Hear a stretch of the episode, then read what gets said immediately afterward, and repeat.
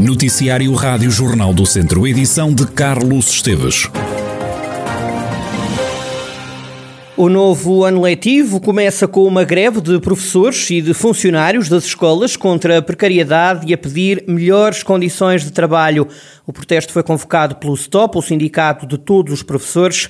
A greve contesta ainda a municipalização da educação, como afirma André Pestana, do STOP. Este ano uh, letivo que está a se iniciar vai marcar uh, de uma forma uh, muito significativa o quê? A conclusão da municipalização, que é público. Vai ser concluída durante este ano letivo, em 31 de março de 2022, ou seja, em, ainda neste ano letivo, apesar de dois terços, ou seja, 66% dos municípios não terem acordado com o Governo a municipalização, o Governo vai avançar e deu, digamos, este deadline para todos os municípios, quer queiram, quer não, para concluir a municipalização. E por isso achamos que, de facto, este ano letivo, o início, tinha que ser marcado, digamos, de alguma forma, assinalar que, de facto, não é um ano letivo normal, os profissionais de educação já estavam exaustos, eh, desmotivados, já por problemas muito graves dos outros anos e agora ainda mais estes acrescidos e obviamente que isto estamos a fazer por nós, pelas nossas famílias, mas também pela qualidade de ensino que queremos prestar às nossas crianças e jovens. André Pestana lamenta que o Governo não queira resolver problemas que afetam a escola pública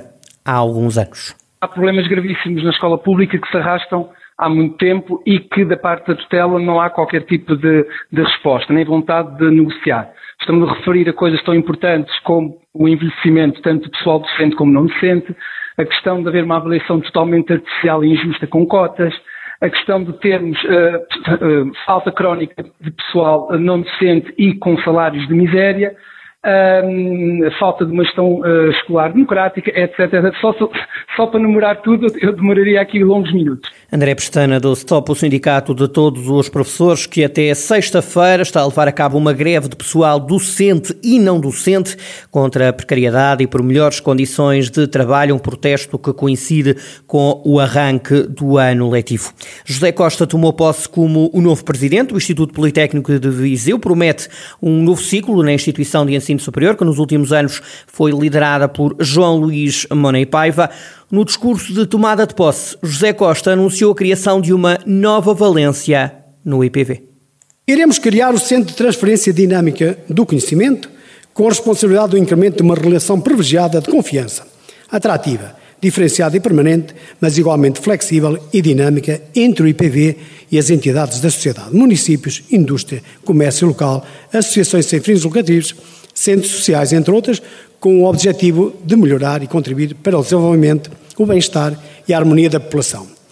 O Centro de Transferência Dinâmica do Conhecimento será o rosto do IPV, na zona da CIME Viseudão, Lafões, CIME Douro, CIM Gatama e Souza, CIM Beiras e Serra da Estrela, CIM Coimbra, na qual o IPV tem os seus dois campos próximos, podendo estender-se para outras regiões. José Costa promete ainda apostar na internacionalização do Politécnico. O novo presidente do IPV reclama obras no campus Politécnico e na Escola Superior Agrária. Quanto à Escola Superior de Educação, José Costa quer construir um novo edifício. Apesar de ser um edifício emblemático, lindo, no centro histórico, situado no centro histórico, com uma história fantástica, entendemos que já não corresponde de forma adequada às exigências da academia e da comunidade que a visita e frequenta. Estaremos determinados, junto do poder central e do local, daqueles que têm hoje o poder nas suas mãos, para conseguirmos também financiamento através de um diálogo permanente para edificarmos um novo espaço da Escola Superior de Educação de Viseu. Esse é um desafio que teremos pela frente. Presidente do Instituto Politécnico de Viseu, o novo presidente José Costa. Presente nesta cerimónia esteve a presidente da Associação Académica do Politécnico, Maria Lobo, que quer que os alunos continuem a ser acompanhados. Depois desta fase difícil que todos passamos, com a pandemia a instalar-se no nosso cotidiano, estamos cientes que o regresso à normalidade irá ser um desafio para todos. Temos de estar cientes e atender às necessidades de cada aluno, pautando sempre pela excelência. Não descurando os nossos alunos, temos de estar mais capazes, nesta futura era do pós-Covid, de lhe darmos força e todo o acompanhamento necessário para que não sejam só os melhores profissionais, mas também as melhores pessoas. Para atingir este objetivo, é fundamental haver apoio a nível interno e externo. José Costa tomou posse como presidente do Politécnico de Viseu. Na vice-presidência estão Helena Vala, João Vinhas e João Paulo Balula. Os últimos dados da pandemia no distrito, vou-lhe dar conta, dois novos casos em Mangualde e outros dois novos infectados em Sátão. São os dados mais recentes da pandemia na região.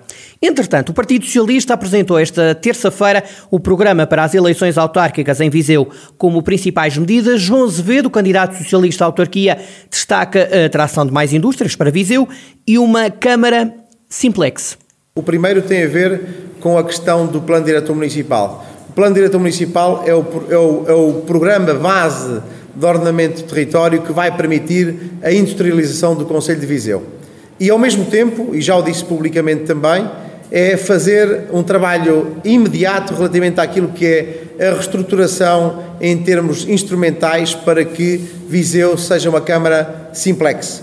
Simplex Viseu, ou seja, que passado seis meses o cidadão, o grande investidor, o pequeno investidor, aquele investidor que já está aqui em Viseu e que quer ampliar a sua, a sua empresa, que quer ampliar uh, as suas instalações, possa ter uma resposta muito telegráfica e rápida dentro do edifício legal, naturalmente, uma Câmara onde se começa a dizer que em Viseu é bom investir e que é fácil investir em Viseu. João Azevedo promete independência na hora da escolha dos projetos culturais a levar avante e defende que a comunicação tem de ser repensada. Nós não vamos rasgar nenhum programa. Nós vamos respeitar aquilo que está bem feito na, naquilo, naquilo que foi as decisões políticas dos últimos anos. Vamos reforçar o valor do orçamento. E há uma coisa que eu vos quero garantir: vai haver uma independência nas decisões que faz com que os nossos coletivos culturais não sintam e não tenham razões de queixa quanto à questão da decisão do apoio. Hoje, uma decisão de qualquer tipo de concurso público não é feito num computador, é feito de mulheres e de homens. Mas tem que ser mulheres e homens que estejam completamente independentes do processo cultural em Viseu. Quanto à questão de, dos NIC, naturalmente que a nossa comunicação vai ser uma comunicação diferente. Nós não podemos ter uma comunicação cá para dentro. Viseu tem que ser olhado como um território forte. João Azevedo, candidato do PS à Câmara de Viseu. O distrito está em alerta devido ao mau tempo. O aviso amarelo está ainda em vigor até às nove da noite.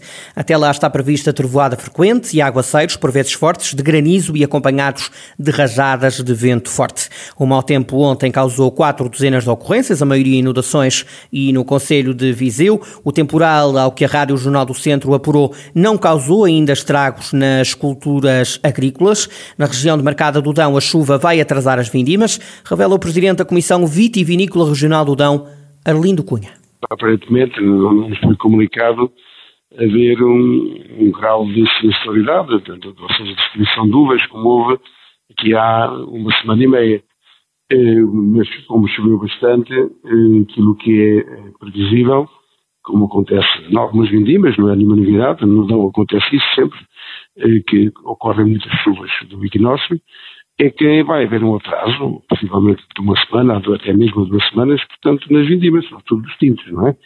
Ehm, portanto, aparentemente isto não, não vai implicar uma perda de qualidade, esperando que não haja, de facto, problemas de podridão, e sendo assim a única questão que, que, que se coloca é, de facto, escolher o momento certo para para as vindimas, para, para cortar as uvas. Arlindo Cunha, o presidente da Comissão Vitivinícola Regional do Dão. O Conselho de Sinfãs vai passar a ter consultas de urologia, numa parceria com o Centro Hospitalar do Tâmega e Sousa. Armando Morisco, o presidente da autarquia, defende que com esta nova especialidade em Sinfãs vai diminuir a distância de acesso aos cuidados de saúde.